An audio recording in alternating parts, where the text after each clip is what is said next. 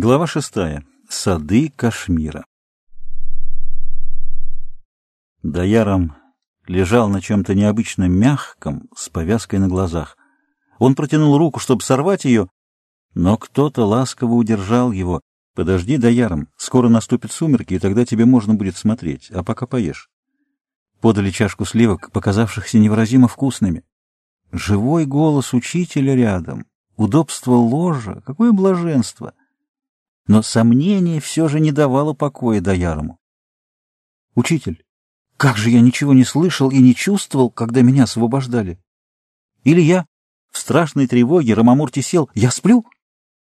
«Ты не спишь сейчас, но когда мы открывали темницу, я погрузил тебя в йога-нидру, глубочайший сон без видений. Потрясение могло оказаться слишком большим». Сколько же я пробыл в подземелье, гуру? Двадцать восемь дней. Только всего? Я был твердо убежден, что пробыл во тьме не меньше года. Ты услышал мой призыв, учитель, со слезами благодарности прошептал Даяром. Срок твоего испытания был определен мной в месяц, так что осталось совсем немного, но ты сумел передать мне свои чувства — достигнув, как видишь, большой силы. Правда, ты сделал это в великом порыве любви, а не сосредоточением освобождения. Потому твое достижение было лишь мгновенным, а затем ушло безвозвратно. Но не волнуйся, два дня тебе надо провести в келье, привыкая к миру. «Два дня!» — вскричал Даяром, приподнимаясь. Он не видел нахмурившегося лица Витеркананды, но по долгому молчанию, сопровождавшемуся размеренным дыханием, понял, что тот размышляет. «Учитель!» — робко начал он, но гуру нажатием руки на грудь приказал ему лежать, поднялся и вышел. Бесконечно много времени лежал Даяром, но что значило это ожидание в сравнении с безнадежным полубытием во мраке? Незаметно Витракананда снова появился в комнате — Приложив к губам Даярома небольшую чашку, он приказал выпить и лежать, не двигаясь и не разговаривая. Вяжущее, густое и сладковатое питье вызвало мучительное чувство жара, покалывания, необъяснимого стеснения, которое распространилось из-под ребер по всему телу.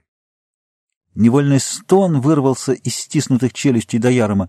— Что это за средство? — едва спросил он. Всего лишь настойка одного гималайского кустарника, известная уже много веков в книге тибетской медицины Жутши, который всего лишь перевод нашей аюрведы, сказал гуру, пристально следя за поведением ученика. Хорошо, одобрил гуру. Теперь это.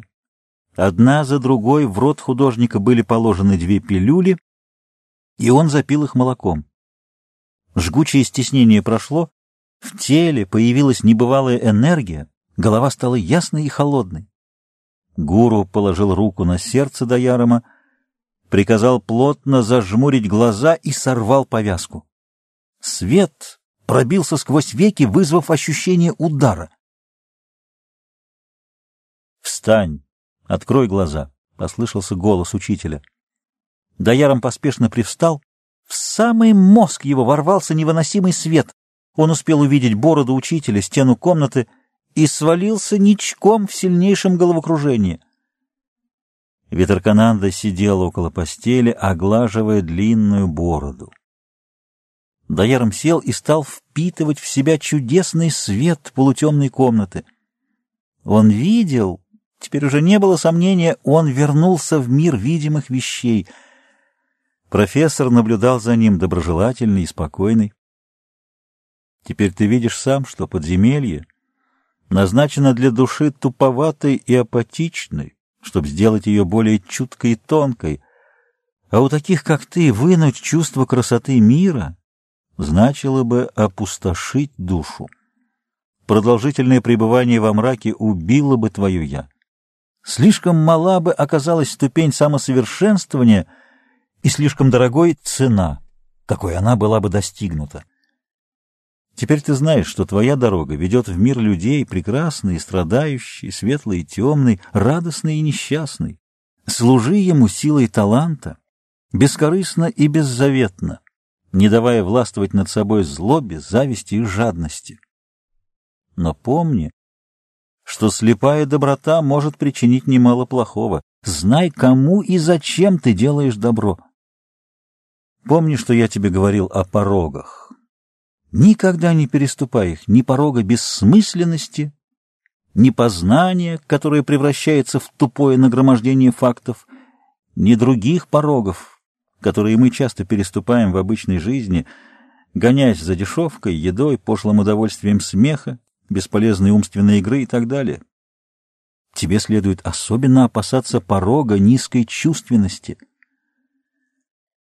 Художник слушал учителя, склонив голову, как древний герой, готовившийся к подвигу, внимал бы своему посвящению. Витракананда угадал мысли Даярома. Самый великий подвиг искусства — вырвать прекрасное из жизни, подчас враждебной, хмурой и некрасивой, вложить гигантский труд в создание подлинной, безусловной, каждому понятной, каждого возвышающей красоты — Мало этого, тебе придется бороться со все распространяющимся влиянием бездельников, думающих ловким трюком, фокусом, удивляющих безвкусных глупцов выдумкой подменить настоящее искусство. Они будут отвергать твои искания, глумиться над твоим идеалом. Сами неспособные на подвижнический труд настоящего художника, они будут каждый найденный ими прием отдельное сочетание двух красок, набор мазков или удачно найденную светотень объявлять открытием, называть элементом мира, не понимая, что в нашем ощущении природы и жизни нет ничего простого, что везде и во всем сложнейший узор ткани майи, что наши чувства красоты уходят в глубину сотен прошедших тысячелетий, в которых формировалась душа человека. Отразить эту сложность может лишь подлинное искусство через великий труд. Ты должен идти в мир не только как творец, но и воин.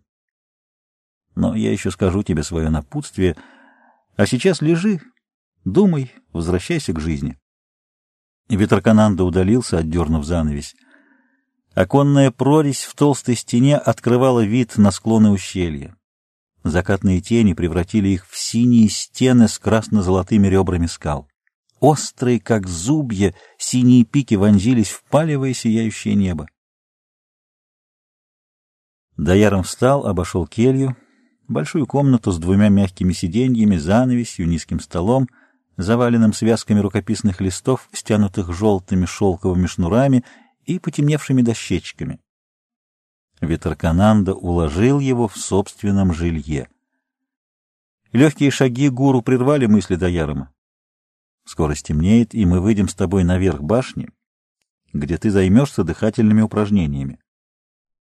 Я уже могу. Силы вернулись, под сердцем нет пустоты, и голова не кружится, — бодро откликнулся Дояром. Пока не стемнеет, нельзя.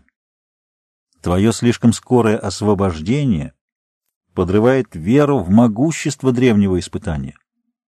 Я обещал нашим хозяевам, что тебя в монастыре никто не увидит. На рассвете две быстрые лошади с проводником будут ждать тебя внизу у реки, где мы видели респов.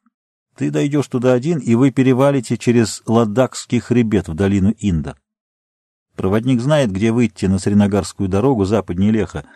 Там расположился лагерь геологической экспедиции. У них есть геликоптер. За хорошую цену летающее железо доставит тебя, если не в Среногар, то до автомобильной дороги. Ты хочешь сказать? Да, учитель Даяром потупился. Знаю о чем, но об этом после. Расставаясь с тобой, на этот раз надолго, я должен передать тебе то, что поможет и в твоей работе, и в пути к ней, твоей телотами. Не бойся страдания. Ты обладаешь сильной душой, а потому и страдаешь сильнее других, и стараешься всячески избежать этого — но страдание ведет к высотам, И весь мир благодаря ему становится лучше. Только, как и все в жизни, страдания должны иметь меру, иначе оно обратится гибелью души и станет источником зла. Сейчас нет меры страдания в этом мире. Витракананда показал на хребет, заслонивший долину Инда, и сложил обе руки чашей.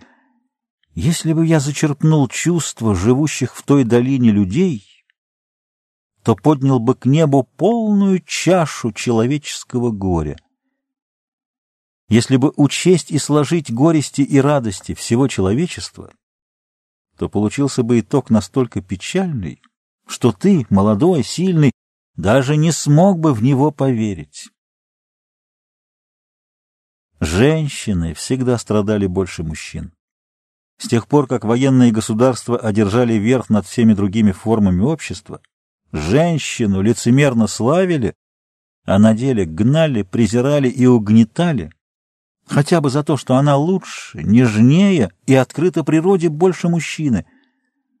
Мы возмущаемся позорными для христианской религии временами европейского средневековья, когда женщин мучили ужасными пытками и жгли на кострах, называя ведьмами.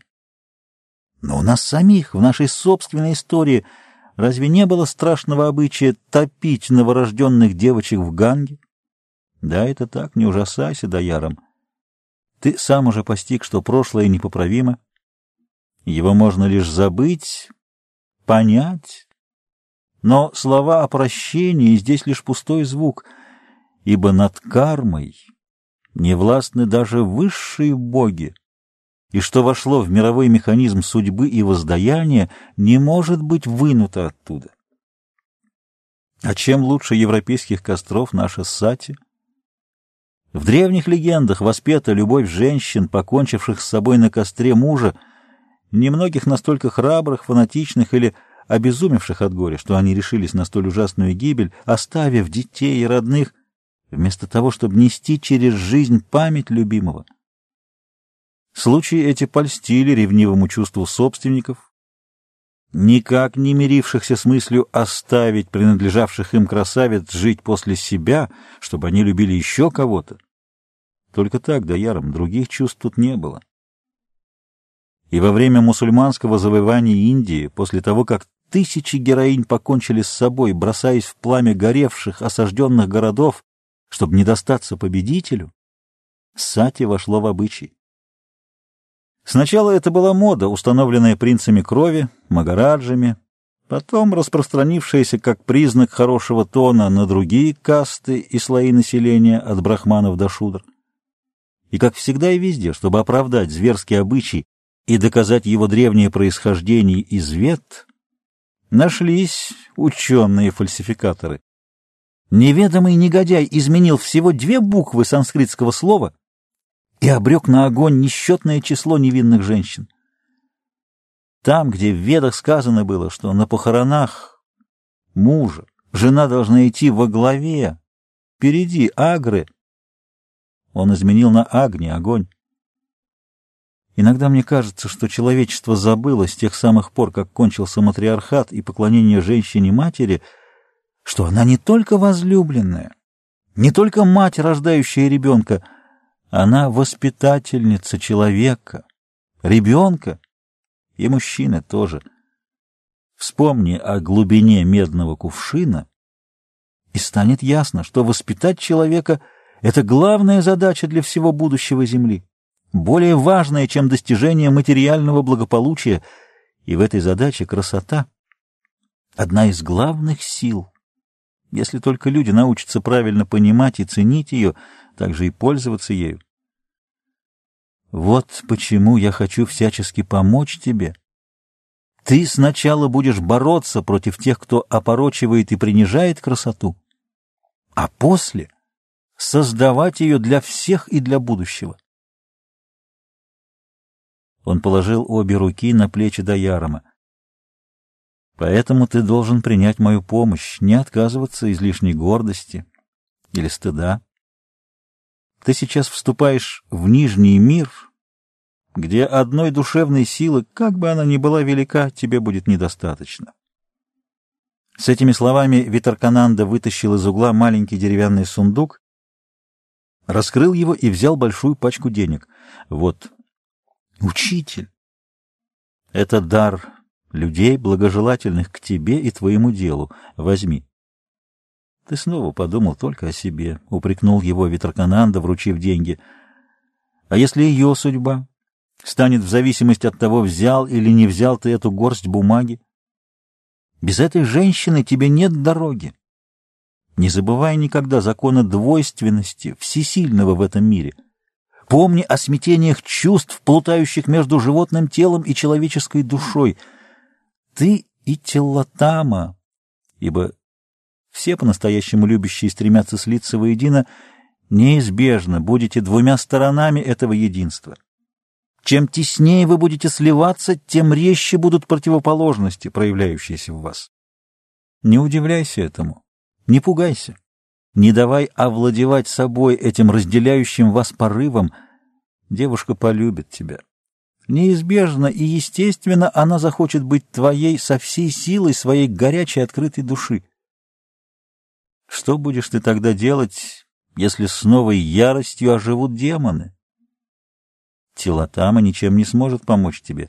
Чем сильнее будет ее стремление принадлежать тебе, тем больше тебе будет казаться, что она лишь вспоминает прошлое. — Это правда, учитель! — с отчаянием вскричал художник. — Что ж делать? Помоги! Глубокие глаза гуру загорелись несвойственным ему угрюмым огнем. Черная магия не сказка. Она действительно существует. Конечно, это не какие-то оккультные заклинания и зелья, а не что иное, как сила злобной и нечистой души, подчиняющая более слабых. И ей противостоит белая магия добрых мыслей, чистых желаний, помощи и любви. Если в этом человек по-настоящему силен — то ему покорятся другие, и вокруг него будет атмосфера доброго покоя, отражающая и подавляющая злые силы недобрых людей. Когда-нибудь все люди поймут это и начнут без суеверия борьбу с черной магией, проявлением темных сил человеческой психики.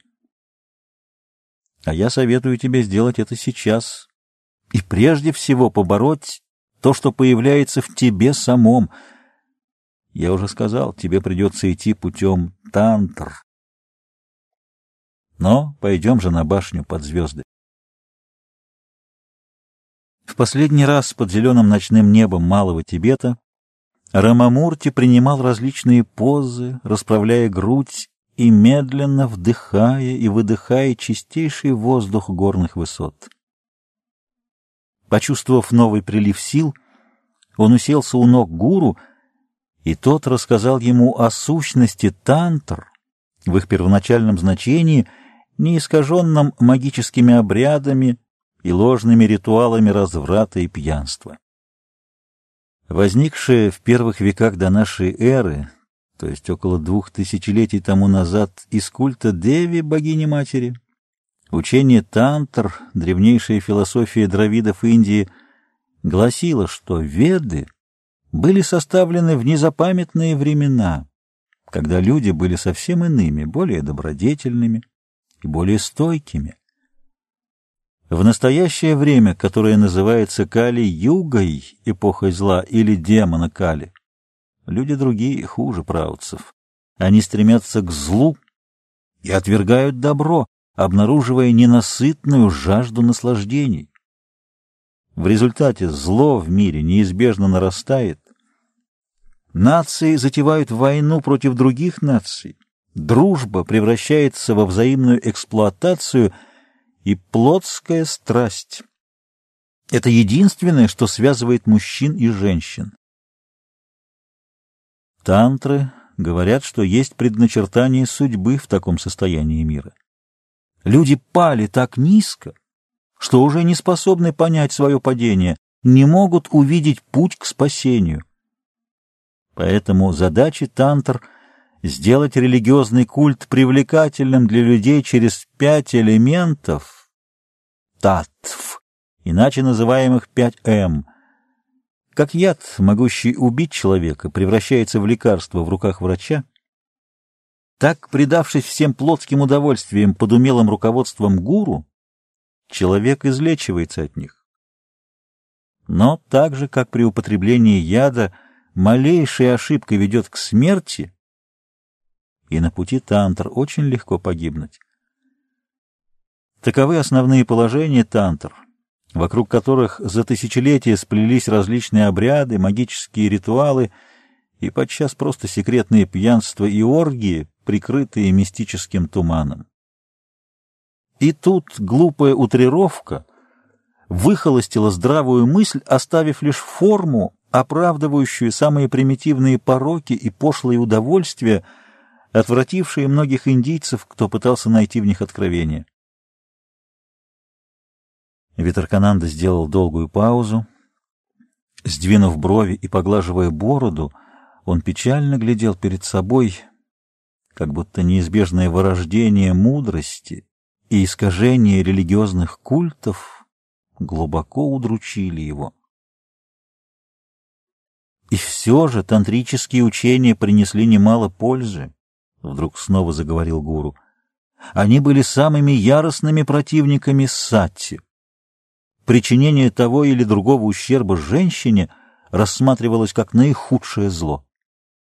Тантры поощряли вторичное замужество вдов — настаивали на праве развода с импотентными мужьями и запрещали рассматривать женщину как предмет только плотского удовольствия.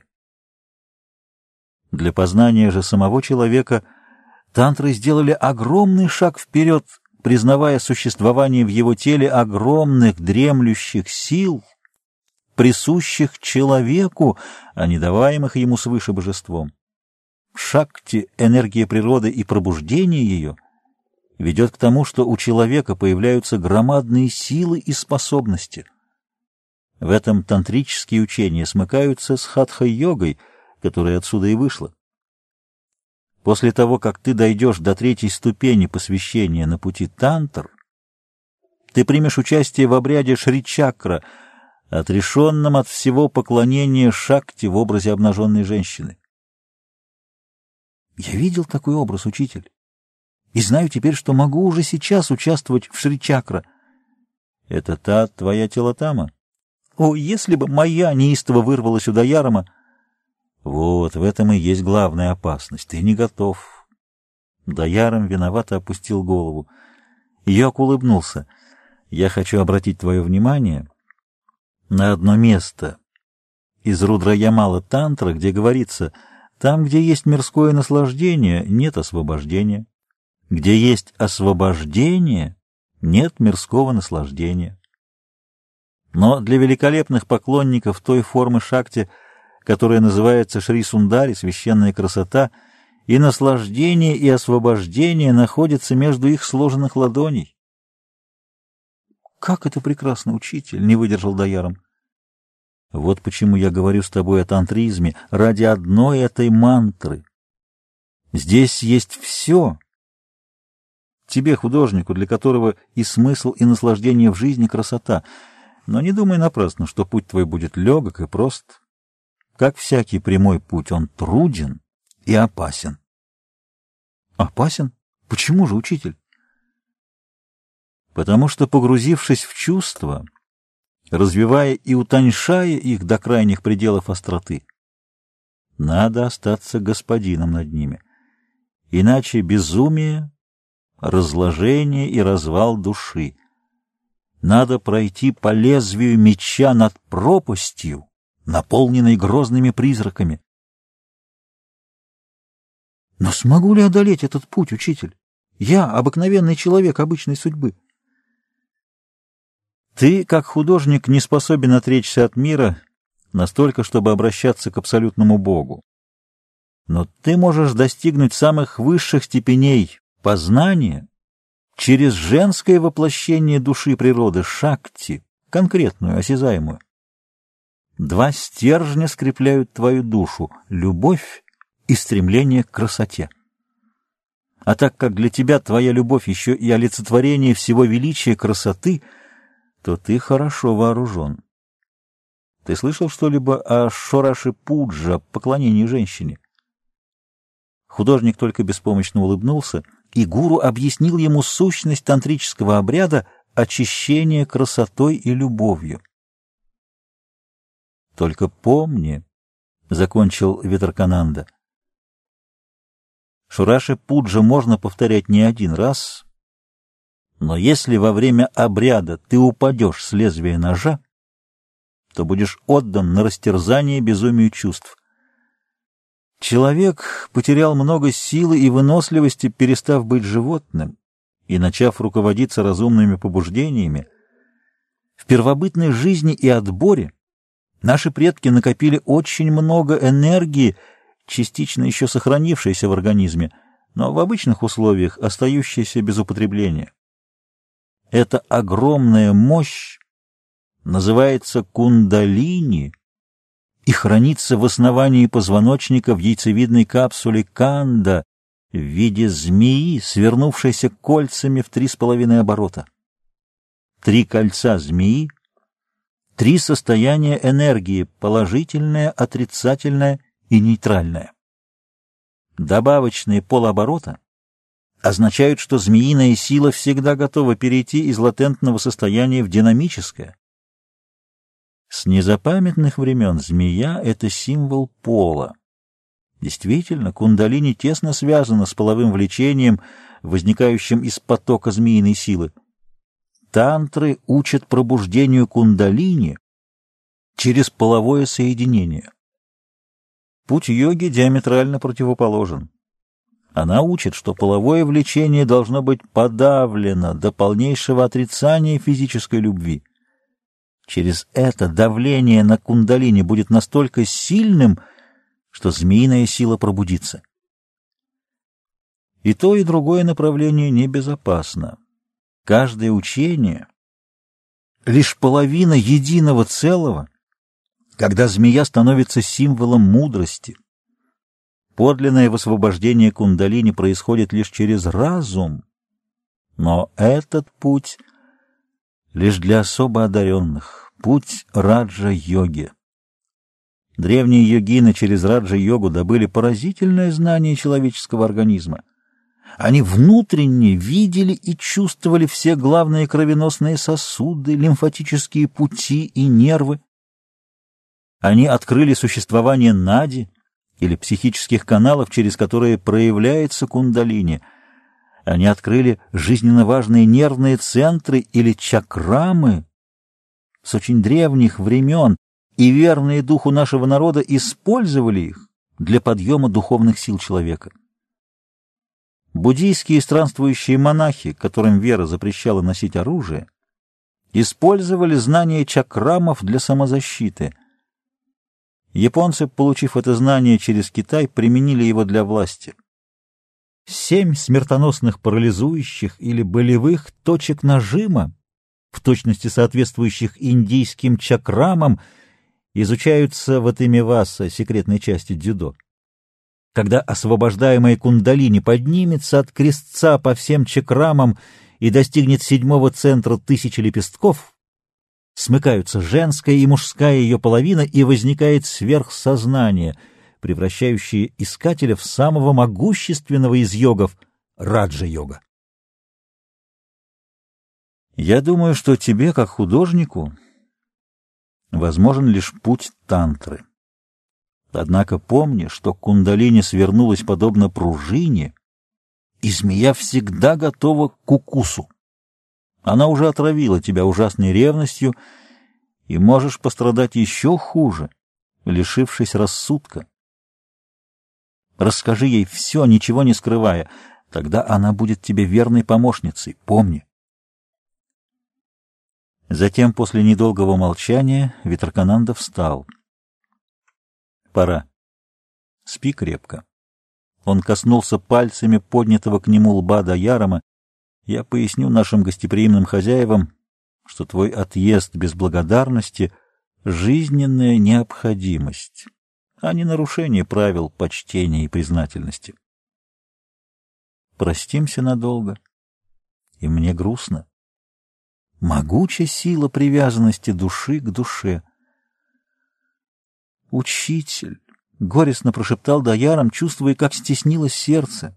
Только сейчас он понял, как велика его любовь и преклонение перед этим безгранично добрым, умным и скромным человеком.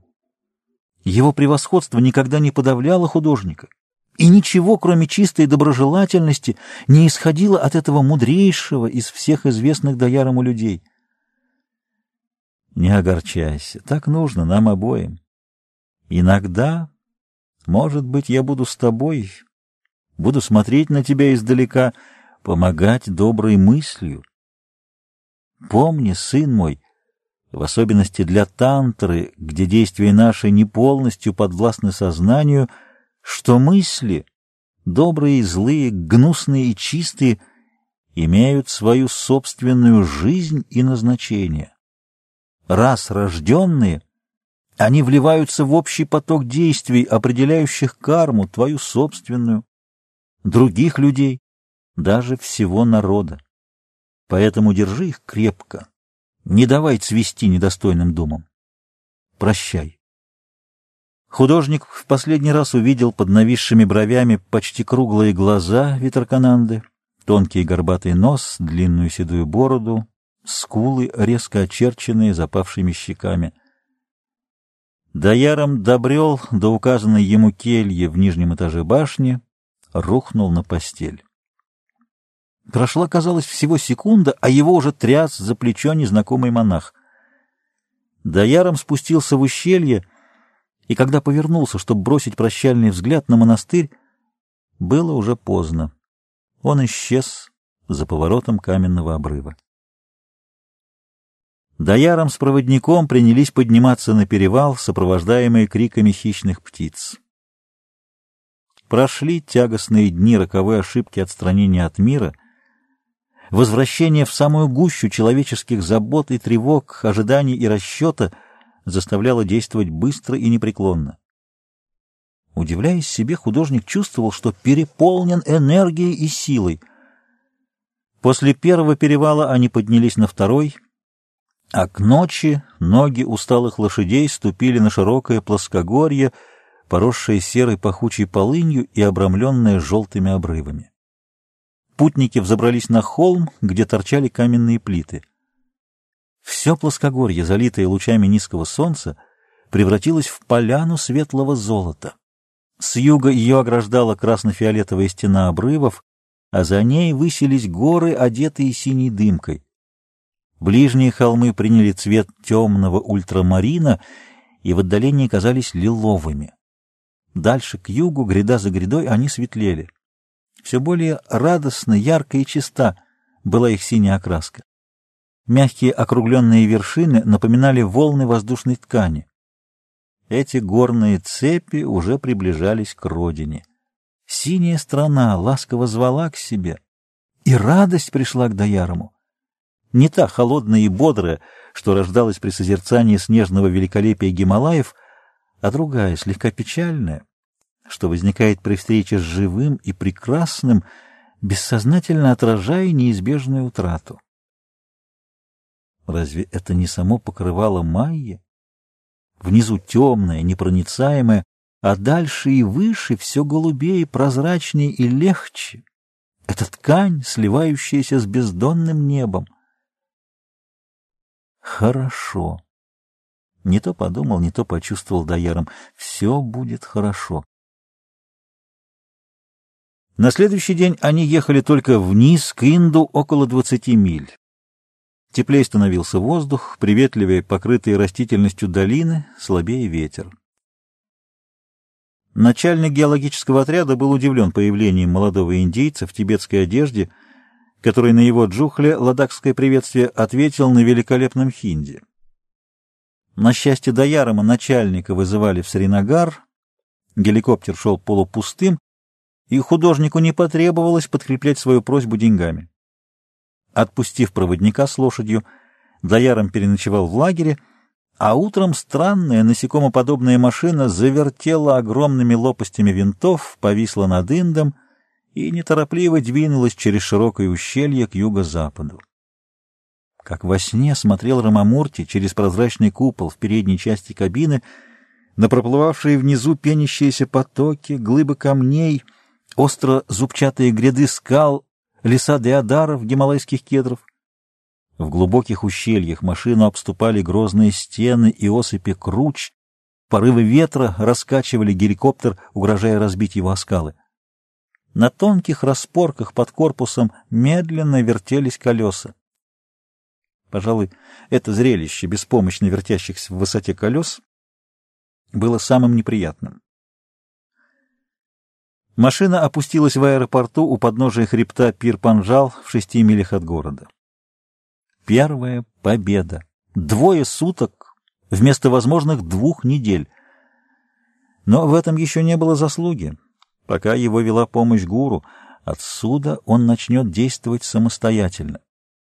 Прежде всего, магазин одежды, хорошая баня после тибетского воздержания и на почтамт. Может быть, пришел, наконец, ответ Анарендры? Ответ пришел. Почти месяц пролежало толстое авиаписьмо. Значит, оно было уже в пути, когда он упросил гуру заключить себя в темницу. Какой же тупой и упрямый глупец! Даяром разорвал конверт, и тут внезапная мысль заставила его замереть на месте. А что, если сейчас все его мечты будут убиты? «Я совсем не узнал вас в европейской одежде», — услышал он знакомый голос.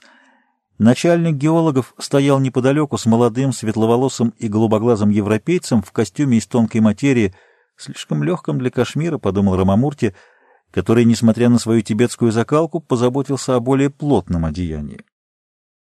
Еще во время пребывания Даярома в лагере геологов начальник проникся симпатией к молодому художнику, а совместное восхищение природой Кашмира во время полета еще больше сблизило их. Наблюдательный инженер заметил распечатанный конверт в руке Даярома и прочитал волнение в его лице. «Простите, я помешал вам, но мы еще увидимся. Дороги путешественников обязательно пересекутся. Пойдемте, господин...» Даяром не разобрал трудные иностранные фамилии. Письмо начиналось с упрека. А Нарендра считал, что если бы Даяром сразу рассказал ему все, то они в первый же вечер освободили Теллатаму.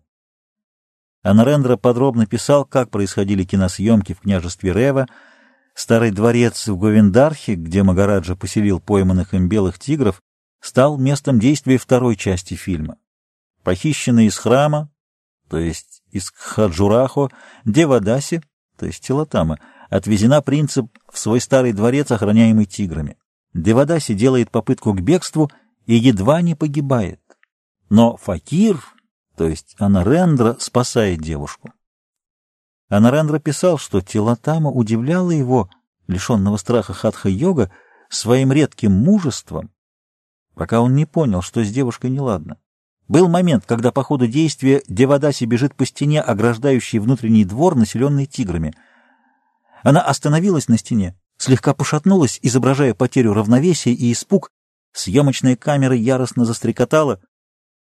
Шедший по стене навстречу телотами Анарендра увидел, что она не побежала дальше, а продолжала стоять как бы в задумчивости, не слыша сердитой команды режиссера — Огромный тигр, чисто белый, с густо-черными полосами, встал прямо под телотамой, высоко приподнялся на передних лапах и вытянул вверх шею.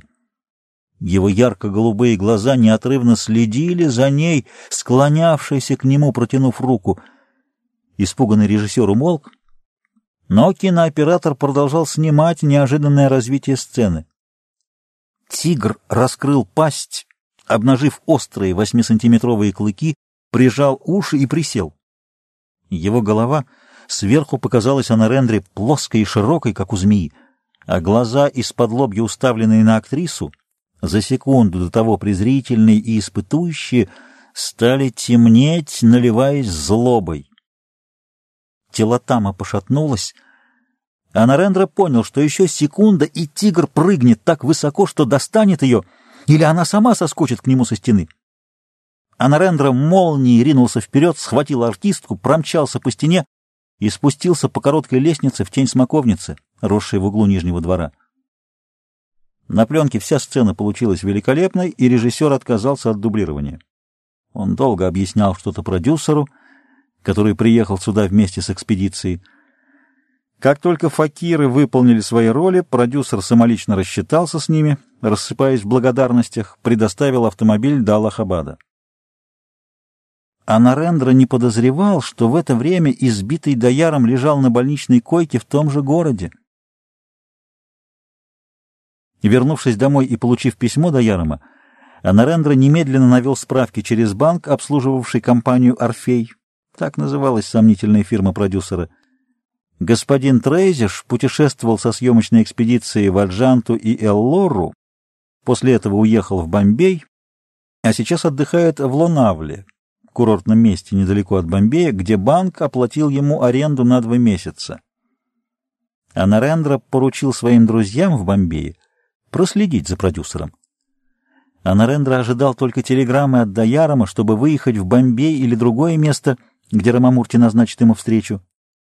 И телеграмма полетела в Нью-Дели, уведомляя Анарендру, что Рамамурти явится с первым же самолетом из Сринагара что надо заказать два места на Бомбей, что сверх ожидания деньги у Даярома есть.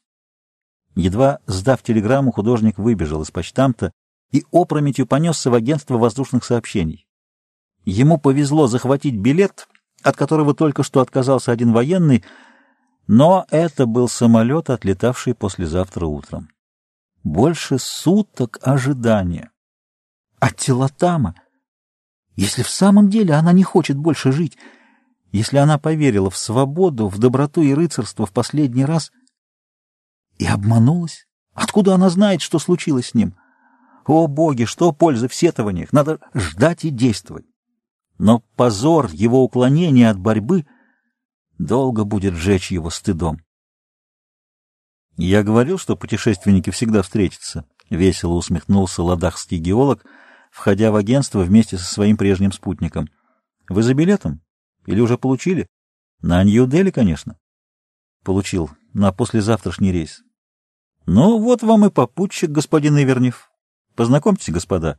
Художник Рамамурти, только что из Малого Тибета. А это наш новый большой друг, русский геолог Ивернев. Простите, очень трудно правильно сказать ваше первое имя». Рамамурти с любопытством оглядел худощавого, слишком легко одетого человека, на вид его ровесника. — И долго вы были в Ладакхе? — спросил на хорошем английском языке русский геолог, складывая ладони с длинными пальцами перед собой на масте вместо европейского рукопожатия. — О, всего полтора месяца в одном из тибетских монастырей. — Очень хотел бы побывать и посмотреть, — оживился русский. — Знаете, для нас людей романтического склада, Тибет с его монастырями все еще остается страной тайн, особенных знаний. Вы явно читали приключенческие западные романы, — вмешался начальник ладахских геологов. — Разумеется, — весело признался русский. — С детства сложившееся представление трудно уничтожить. — Вы нашли бы там убежище от жизни, — сказал Даяром. — Я приветствовал бы тибетские монастыри, — как места для психологического отдыха или лечения. Когда-нибудь они станут такими. Интересная мысль для индейца. Вы намекаете на религиозность моего народа? Но я только что оттуда. От вас я не слыхал подобной оценки, — обратился русский к начальнику геологов. А ведь вы пробыли там два сезона. Но не в монастыре, конечно. Впрочем, я шучу. Вы обещали мне обед за определение интересного минерала в ваших находках пожалуйте к расчету. То, что мы обнаружили с первого взгляда, стоит хорошего обеда. Впрочем, позвольте мне угостить вас, как открывателя. Право, вы гораздо больше заслужили это, чем я. И мы пригласим нашего нового знакомого. Господин Ивернев находился здесь на кратковременном отдыхе, пояснил доярому начальник — и дружески разрешил воспользоваться его обширными знаниями минералогии. По этой причине я прилетел сюда и смог доставить вас. Экспедиция, в которой консультирует наш русский друг, работает на юге Индии. Тогда и я должен быть вам признателен, — поклонился Даяром. Если бы не вы, то я тащился бы сейчас по горной долине где-нибудь милях в двухстах от Сринагара. Всегда приятно так просто помогать людям, — улыбнулся русский своей не то задорной, не то грустной улыбкой. Чувствуешь себя богачом. — Вы действительно богач, вы много знаете, — сказал ладахский геолог. — Что вы, я обычный инженер. Только учился в таком институте, где для горного инженера считается необходимым превосходное знание трех основ практической работы геолога — минералогии, горного искусства и химии. Это горный институт в Ленинграде? Совершенно верно. У нас считается, что знание минералогии, умение точно и быстро определять минералы, то же, что знать симптомы болезни для практикующего врача. В том и другом случае верная диагностика достигается простыми средствами, что вдали от лабораторий абсолютно необходимо. Но вряд ли эти подробности интересны художнику, господину Рамамурте. Мы с вами еще поговорим вечером, когда закончим работу. А завтра позвольте пригласить вас обоих на экскурсию по Сринагару и его окрестностям. Это мой последний день, и я уже заказал автомобиль. Даяром с удовольствием согласился. Томительный день ожидания пройдет скорее. Русский геолог заехал за ним в гостиницу точно в условленный час. За рулем восседал суровый, заросший бородой до глаз Сик, а ладакского начальника не было. На вопросительный взгляд Даярома русский ответил, что мистер Пулла Шеной вынужден заняться какими-то срочными делами. Но если мистеру Рамамурте не будет скучно в его обществе, из-за полного незнания им Сринагара, иногда лучше быть ничего не знающим и идти с широко открытыми глазами, свободным от чужого знания и вкуса. Русский пристально глянул на него — и ничего не ответил.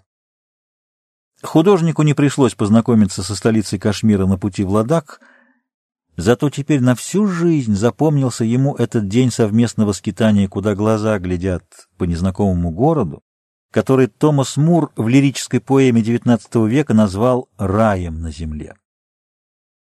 Поэты Индии, мусульмане и индусы одинаково воспели долину Кашмира в самых изощренных и пышных эпитетах. Правда, значительная доля стихов принадлежала придворным воспевателям разных эпох, сделавшим человеческие чувства и слова орудием бесстыдного подхалимства. Но и свора льстецов не смогла исказить действительной красоты Кашмира и его столицы.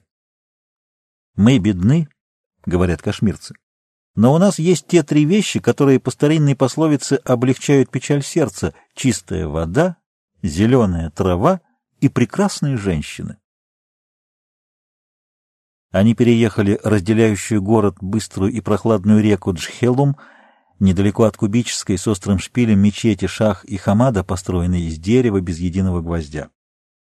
По отличному шоссе машина обогнула гору Трон Соломона, двойной конус, заградивший южный конец озера Дал.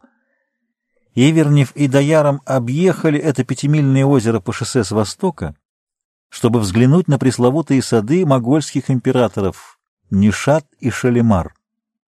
Особенно славился Шалимар, созданный по приказу одного из выдающихся могольских владык Джахангира, соединившего в себе, как нередко случается, свирепого властителя и сентиментального поклонника тишины, цветов и женщин.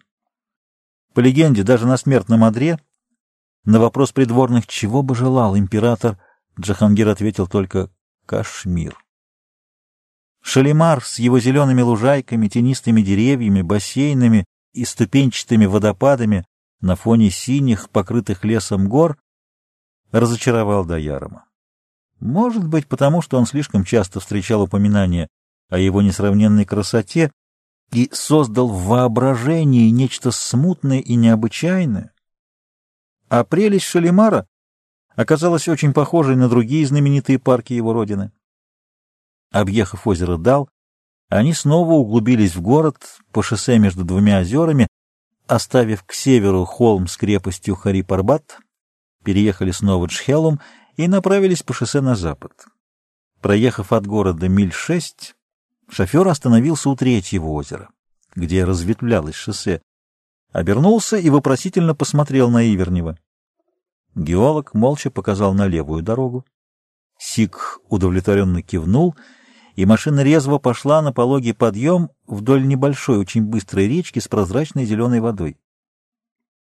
Даяром понял, что они едут прямо к подножию хребта Пир-Панжал, и только собрался спросить, куда, как русский с немного застенчивой мальчишеской улыбкой объяснил, что он не мог удержаться, чтобы не посмотреть на Гульмарк. Расположенный у самого подножия горы Афарват, Гульмарк был построен англичанами, изнывавшими от зноя на индийских равнинах, как высокогорный прохладный поселок для вакаций. С уходом англичан городок опустел.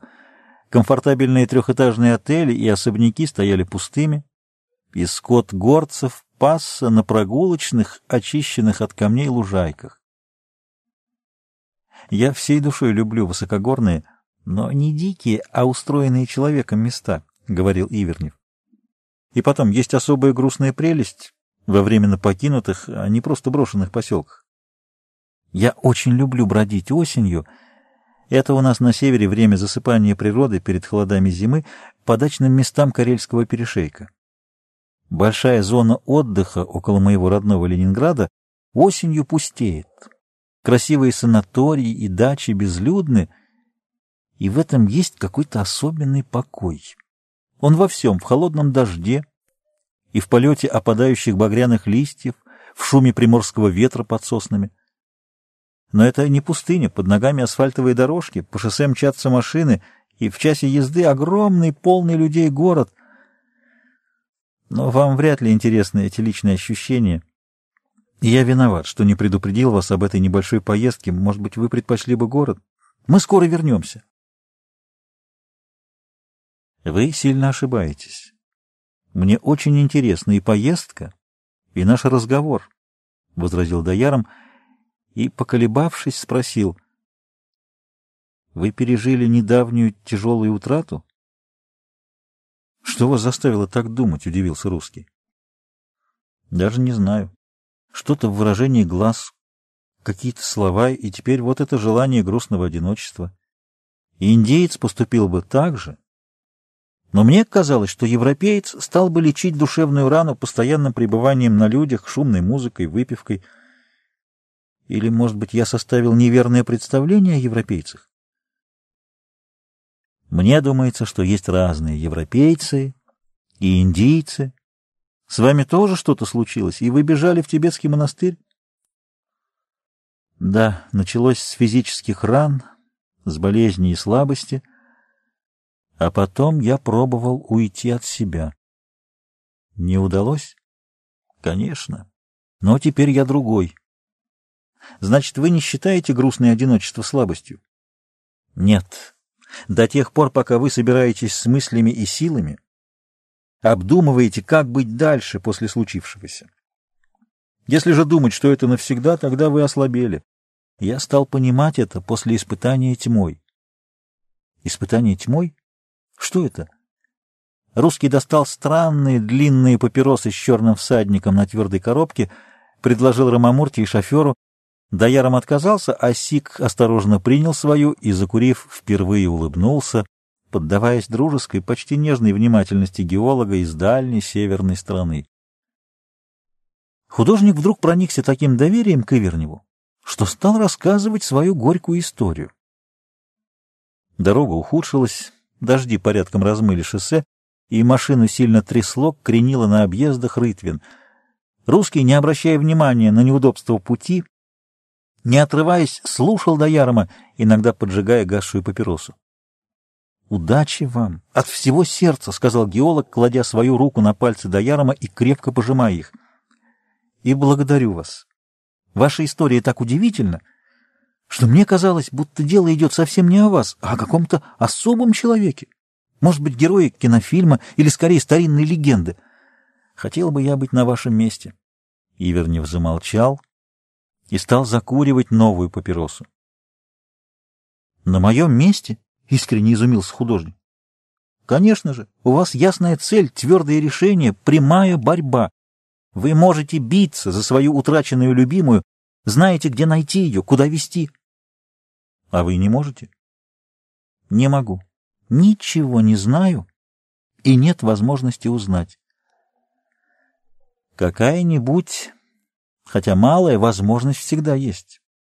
Только принять решение и стойко держаться, — возразил Даяром. Они миновали Тангмарк, поднявшись на семь с половиной тысяч футов.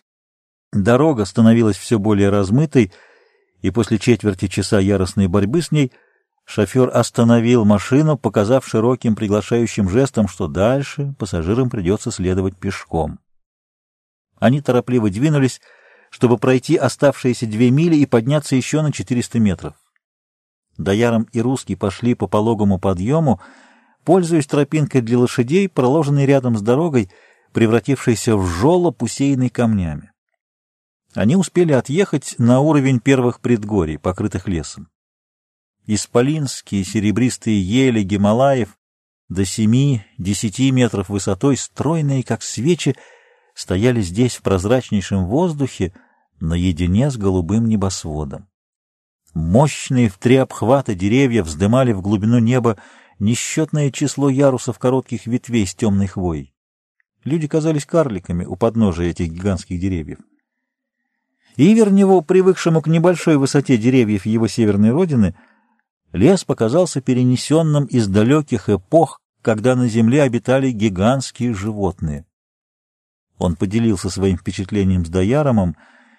Индиец грустно вздохнул. Это и в самом деле древние леса, уцелевшие от прошлых времен. Старший брат моей матери — лесничий, и от него я знаю, что после вырубки эти леса не возобновляются. Во всяком случае, такие гиганты больше не вырастут. Что-то теряется в их жизненном окружении, так же, как у секвой в Америке. Или кедров, как у нас в Сибири.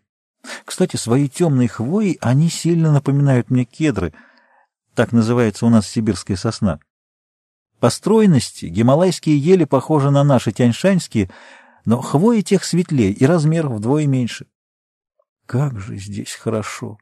Сам становишься гораздо лучше, — задумчиво сказал геолог, набирая полную грудь воздуха. Нас, северян, донимает индийская жара — Завтра мы будем в Дели, где все совсем другое, а мне еще дальше на юг. На юг? Не будет нескромным спросить, куда? В Мадрас. Там база экспедиции, в которой я работаю.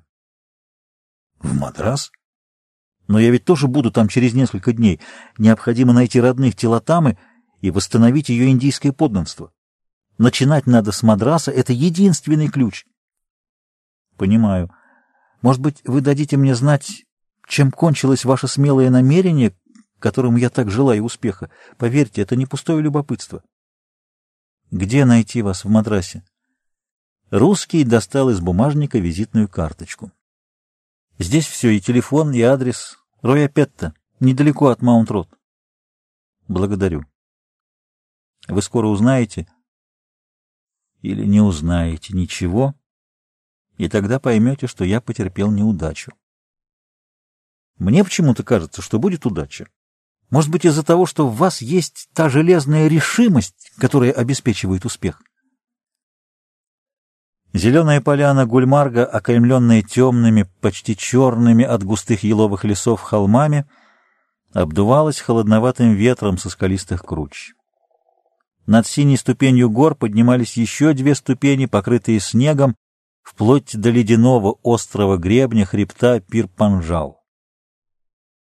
Ряды деревянных домов, отелей и магазинов выстроились вдоль улицы, на которой не встретилось ни одной живой души, точно в заколдованном замке.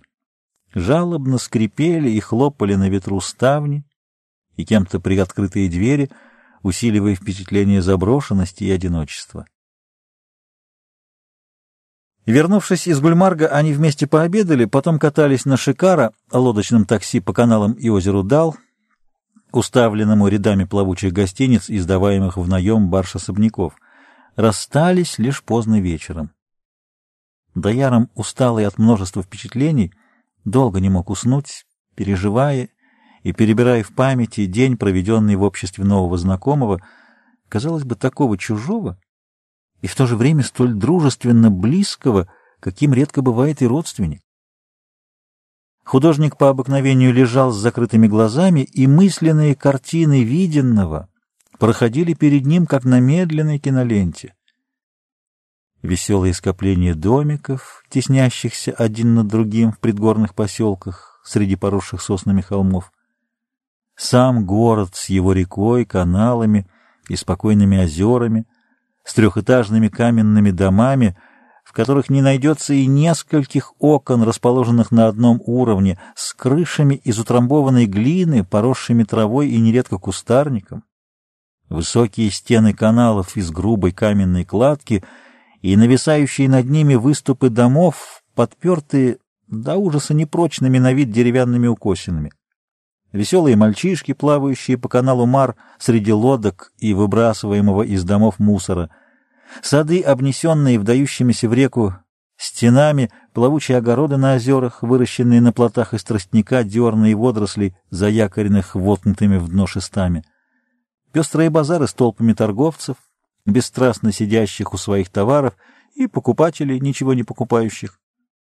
Везде и всюду, как и по всей Индии, нищие калеки, нахальные мальчишки, грязные цыганские девчонки с правильными красивыми личиками и огромными глазами — суета и нищета рядом с простотой и величием, сверкающие снега, холодные чистые озера и узкие улочки с вонью и грязью.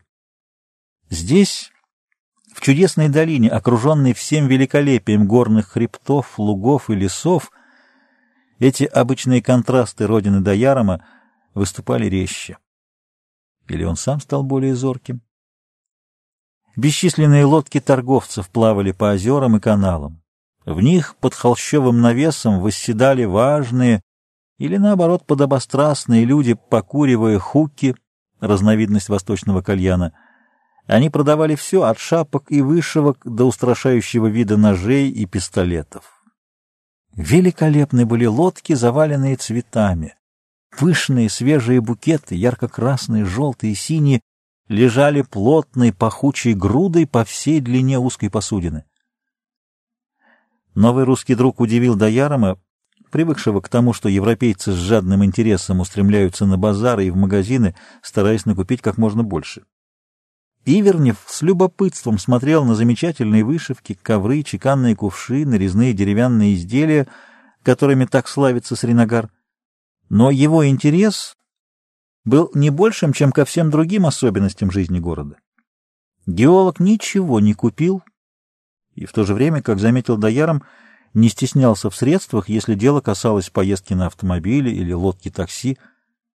Только один раз, когда настырный торговец, подплывший борт-оборт к их лодке, расстелил перед русским роскошную шкуру снежного леопарда, Ивернев выразил не то колебание, не то сожаление и, отпустив торговца, надолго задумался. Смена образов, проходивших перед художником, незаметно перешла в дремоту. Дояром проснулся за минуту до того, как в номер вошел гостиничный бой.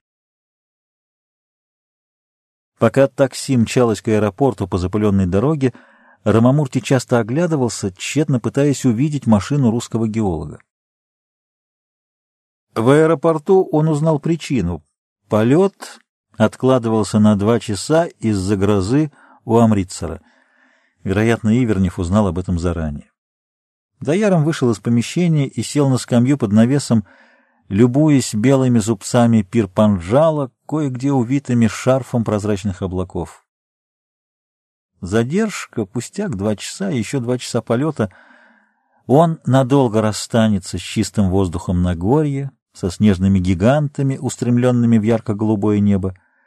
С этой последней высокой ступени в пять с половиной тысяч футов он спустится на знойные равнины, нещадно полимые солнцем, тонущие в пыли и мареве горячего ветра под свинцовым небом, так же давящим на головы людей, как этот тяжелый и мягкий металл. А потом влажная жара Бомбея, Бомбея, где томится Тилатама. Аэропорт наполнялся пассажирами. Издалека художник заметил своего нового русского друга, окруженного целой группой людей, единственным знакомым среди которых был начальник ладакского отряда геологов. Даяром постеснялся подойти, приветствовал обоих издалека и поторопился забраться в самолет, уже изрядно нагревшийся на солнце. Лишь после взлета они с русским уселись рядом на свободное сиденье в хвосте и говорили о том, как возможность быстро перебрасываться на далекие расстояния изменила жизнь людей. Перемена в окружающем мире совершалась буквально в считанные часы. И также поворачивалась жизнь, вынуждая к изменению действий, решений или привычек. Неудивительно, что такие резкие повороты в жизни человека, разрушая весь привычный его уклад, подвергали нервную систему большим напряжением и требовали прочной психики. А по условиям цивилизованной жизни организм ослабевал, и получался разрыв между требованиями нового и состоянием человека. Самолет швыряло и качало в полосе, где холодный воздух Гималаев сталкивался с горячим фронтом Индогангской долины. Внизу расстилалась однообразная желтая дымка. Еще немного времени, и самолет плавно покатился по плитам огромного аэродрома Нью-Дели. Зной сразу охватил вышедших из самолета. Аддаяром простился с русским и поспешил к махавшим ему издалека Анарендре и толстому веселому инженеру Сашагери Рао. — Тебе на пользу, Тибет! — воскликнул инженер. — Ты стал неотразим. В самый раз отправляться на завоевание красавиц. — Да, если не считать отсутствие волос, еще не отросли, — ответил Даяром. — Под тюрбаном не видно. Теперь понимаю, от чего ты одет, как Магараджа. А Нарендра укоризненно посмотрел на приятелей, как можно шутить серьезными вещами, и сказал, если ты не устал, то можно лететь сегодня же. Два места забронированы. Разве ты, Сашагирюрав, не с нами? Нет, а Нарендра сказал мне, что людей достаточно и без меня.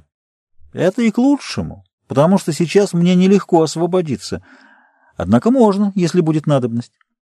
Решительно никакой. — твердо сказал Анарендра. — Пойдемте обедать. У нас еще полтора часа. Идите, занимайте столик, а я выкуплю билеты. В углу ресторана было много свободных мест. Когда они сели, инженер оглянулся, сдавил руку до Ярома. «Обещай мне, что дашь знать, если тебе понадобится моя помощь. А сейчас не отказывайся и Сашагири Рау вытащил бумажник. Дайером остановил его. «Поверь, что денег не надо. Смотри, я вожу с собой крупную наличность, как спекулянт». Художник показал инженеру свой туго набитый бумажник. «О, боги! Тут мои пятьсот рупий выглядят смешными, но остается еще одна вещь. Протяни руку под скатертью». Даяром ощутил в руке тяжелую металлическую вещь. «Что такое?» — воскликнул он — и увидел большой автоматический пистолет с кургузом стволом и странной большой гашеткой. Сталь массивного оружия сурово поблескивала. «Зачем?» — воскликнул Даяром, возвращая оружие с инстинктивным отвращением индийца к убийству. «Мы не можем становиться на одну доску с гангстерами». Сешагири Рау весело рассмеялся и беззаботно махнул рукой — я не хуже тебя знаю нелепость законов, по которым порядочный человек всегда останется без оружия, а любой бандит и вор, которому плевать на закон, делает что угодно с безоружными людьми. Так вот, чтобы избежать унижения от своей беззащитности перед каждым негодяем, я создал это оружие. Никакой суд не признает его огнестрельным и вообще чем-либо стреляющим. Смотри. Инженер открыл защелку и вытащил из ручки пистолета плоский флакон с аполисцирующей жидкостью. Вот что вместо обоймы и патронов. Вот поршень, давящий снизу. Здесь клапан, открывающий дуло с нажатием гашетки, и еще один поршень с разбрызгивателем. Нападающий получит в рожу порцию едкого, но безвредного химического вещества. Мой секрет. Никакого убийства но полное торжество над любым врагом. Флакон на двадцать таких выстрелов, а вот тебе еще два запасных. Разве плохо? Возьми, пригодится. Мусульмане говорят, последнее лекарство — огонь, и последняя хитрость — меч. Даяром вспомнил слова гуру Ты сейчас вступаешь в Нижний мир, где одной душевной силы, как бы она ни была велика, тебе будет недостаточно. И, благодарно улыбнувшись, опустил тяжелый пистолет в карман. Пришел Анарендра с билетами. Друзья просидели за обеденным столом до вызова к самолету. И только когда они были уже в воздухе, Даяром решился задать Анарендре мучивший его вопрос, как надеются бомбейские приятели найти Тилатаму. Она уже найдена, — хладнокровно отвечал Анарендра.